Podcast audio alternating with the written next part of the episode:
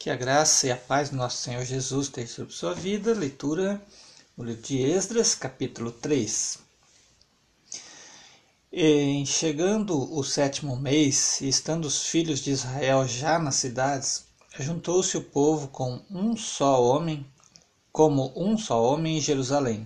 Levantou-se Jesua, filho de Josadaque, e seus irmãos sacerdotes, e Zorobabel, filho de Sealtiel, e seus irmãos e edificaram o altar do Deus.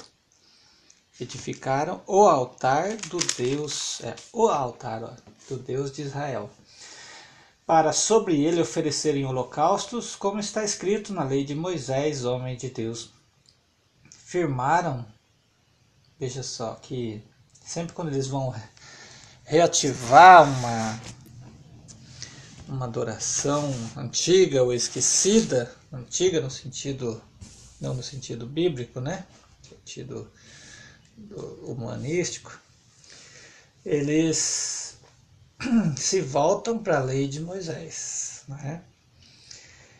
Versículo 3: Firmaram o altar sobre as suas bases e ainda e ainda que estavam sob o terror dos povos de outras terras, ofereceram sobre ele holocaustos ao Senhor de manhã e de tarde. Vejam que mesmo sobre um governo mundial aqui, que era o persa, né, o mundo ainda estava em conflito, né, não, não teve solução nenhuma.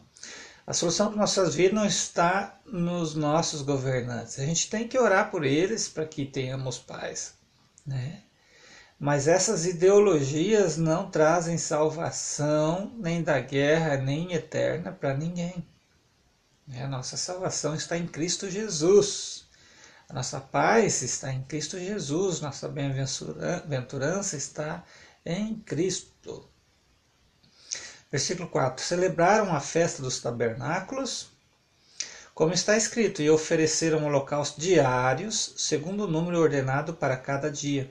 E depois disto, o holocausto contínuo e os sacrifícios das festas da lua nova e de todas as festas fixas do Senhor, como também os dos que traziam ofertas voluntárias ao Senhor. Desde o princípio, ou desde o primeiro dia do sétimo mês, começaram a oferecer holocaustos ao Senhor. Porém, ainda não estavam postos os fundamentos do templo do Senhor. Deram, pois, dinheiro aos pedreiros e aos carpinteiros, e também, como também comida, bebida e azeite aos sidônios e tírios, para trazerem do Líbano madeira de cedro ao mar para Jope. É, Líbano, madeira de cedro ao mar para Jope, segundo a permissão que lhes tinha dado Ciro, rei da Pérsia. No segundo ano da vinda à casa de Deus em Jerusalém, no segundo mês, Zorobabel, filho de Sealtiel, e Jesua, filho de Josadaque, e os outros seus irmãos, sacerdotes levitas e todos os que vieram do cativeiro a Jerusalém começaram a obra da casa do Senhor. Os constituíram e constituíram levitas da idade de 20 anos para cima para se para a superintenderem.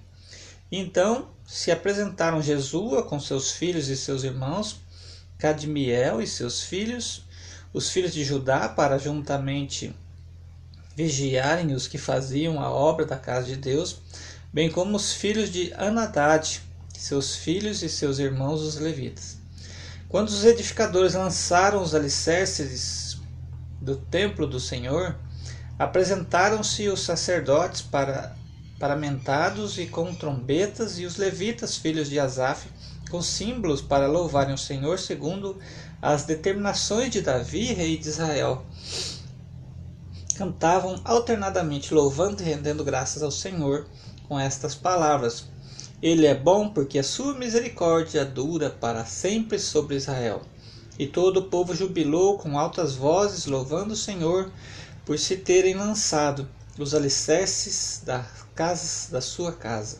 Porém, muitos dos sacerdotes e levitas e cabeças de família, já idosos que viram a primeira, é, a primeira casa, choraram em alta voz, quando à sua vista foram lançados os alicerces desta casa. Muitos, no entanto, levantaram as vozes com gritos de alegria, de maneira que não se podiam discernir as vozes de alegria das vozes do choro do povo, pois o povo jubilava com tão grandes gritos que as vozes se ouviram muito longe. É, a glória da segunda casa é melhor do que a primeira.